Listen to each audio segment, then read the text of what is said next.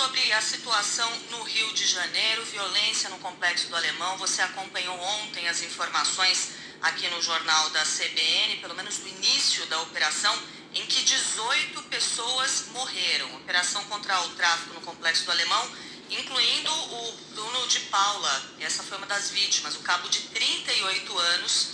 Ele, inclusive, foi o primeiro a ser morto, depois vieram as outras mortes. Entre estas outras mortes, a de uma mulher de 50 anos que foi baleada em um carro, como conta essa testemunha. Como alvejado, tá? Pelos policiais, despreparado, desqualificado, tá? Saindo de casa para ir trabalhar, tá? Não tinha bandido. Eu vi ela caindo pro meu lado. Aí depois, quando eu olhei assim, ela tinha um furo no peito. Não estava vendo confronto. Ao chegando no sinal, eu parei. Mesmo assim, ele vendo, os vidros abertos, eles alvejaram o carro. A operação dessa quinta-feira foi a quarta mais letal da história do Rio. Em 14 meses foram 71 mortos em apenas três operações da polícia.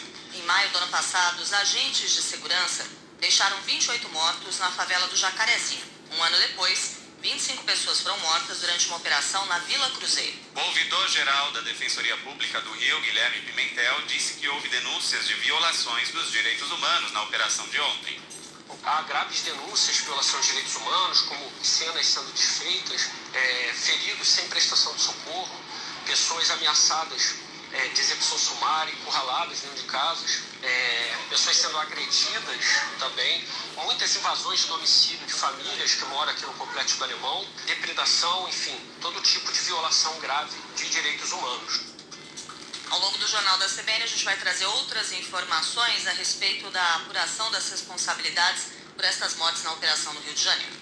Mudando de assunto, o presidente Jair Bolsonaro tem cinco dias para se manifestar sobre os ataques contra as urnas eletrônicas durante encontro com embaixadores no Palácio da Alvorada. O prazo foi determinado pelo presidente do Tribunal Superior Eleitoral, ministro Edson Fachin, após um pedido do PDT para que o conteúdo da reunião seja removido da internet. Pressionado pelos colegas e pela oposição no Congresso, o Procurador-Geral da República, Augusto Aras, publicou um vídeo em que ressalta a confiança nas urnas eletrônicas e na lisura do sistema eleitoral. O vídeo é de uma entrevista que Aras concedeu a correspondentes estrangeiros no dia 11 de julho.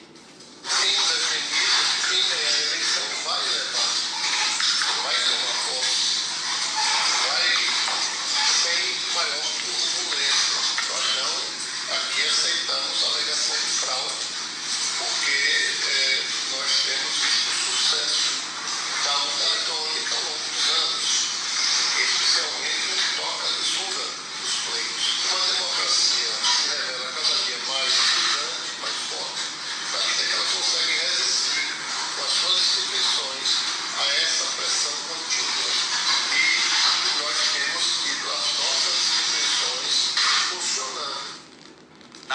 diplomacia internacional, continuam as reações negativas à postura de Bolsonaro.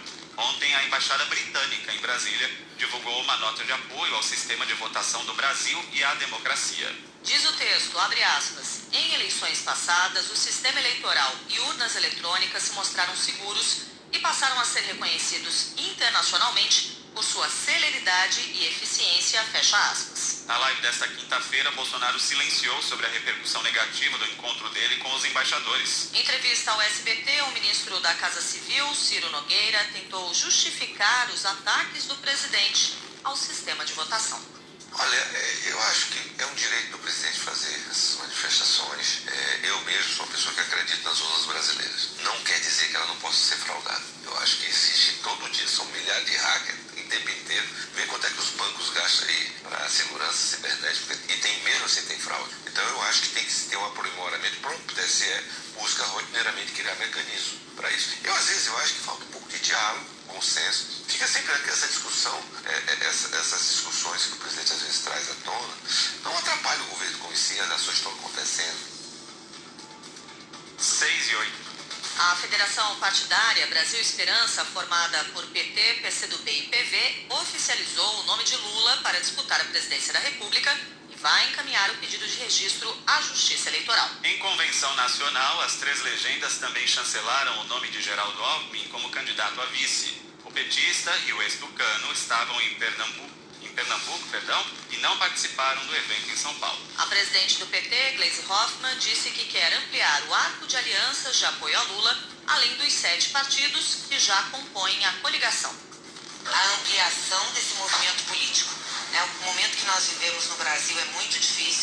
Essa não é uma eleição normal como todas as outras que nós vivemos, onde nós fazemos o debate na política, no projeto, na proposta. Essa é uma eleição que traz elementos duros é, para a democracia brasileira, o ódio, por exemplo, como instrumento da política, a violência. No domingo, o PL vai oficializar o presidente Jair Bolsonaro como candidato à reeleição em convenção no Rio de Janeiro. O encontro do MDB para confirmar a candidatura de Simone Tebet está marcado para o dia 27. Ciro Gomes já teve o nome lançado oficialmente pelo PDT. Agora 6 horas e 9 minutos. O presidente Jair Bolsonaro nomeou para o cargo de desembargador do Tribunal Regional do Trabalho do Piauí o advogado e cunhado do empresário preso com mais de um milhão de reais na quarta-feira no Maranhão. Décio da Silva Torres será juiz do TRT em Teresina, na vaga de um magistrado que se aposentou. Ele é advogado do empresário Eduardo José Barros Costa, conhecido como Eduardo Imperador, preso na operação que apura desvio de dinheiro da Codevasf, a Companhia de Desenvolvimento dos Vales do São Francisco e do Parnaíba. As suspeitas de fraudes na Codevasf são antigas, mas o Congresso Nacional aprovou mais de um bilhão de reais em emendas do orçamento secreto para a estatal. De 2018 para cá, a empresa já recebeu mais de 2 bilhões de reais em emendas. Para o fundador da ONG Contas Abertas, Gil Castelo Branco, a Codevasf é um paraíso dos políticos do Centrão. Esses é, problemas que estão ocorrendo na Codevasf, inclusive já de algum tempo, já objeto de uma investigação ampla da Polícia Federal, decorrem, em sua maior parte, das emendas de relator. Essas emendas de relator são um foco para a corrupção, uma vez que possuem pouca transparência e também é, não possuem critérios técnicos ou parâmetros socioeconômicos para a distribuição desses recursos bilionários.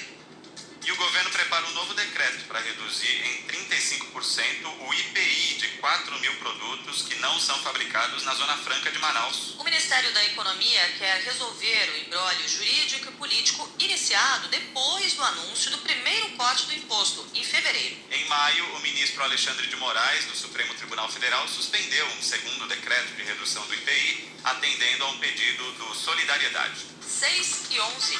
Dados do Ministério da Saúde mostram que quase 65 milhões de brasileiros ainda não tomaram o primeiro reforço da vacina contra a Covid. Atualmente, a terceira dose é indicada para quem tem 12 anos ou mais. No caso da segunda dose de reforço ou quarta dose, são mais de 36 milhões de pessoas que estão em atraso. Essa quarta aplicação é recomendada para pessoas a partir dos 40 anos que já tenham cumprido os quatro meses de intervalo da primeira dose de reforço ou terceira aplicação.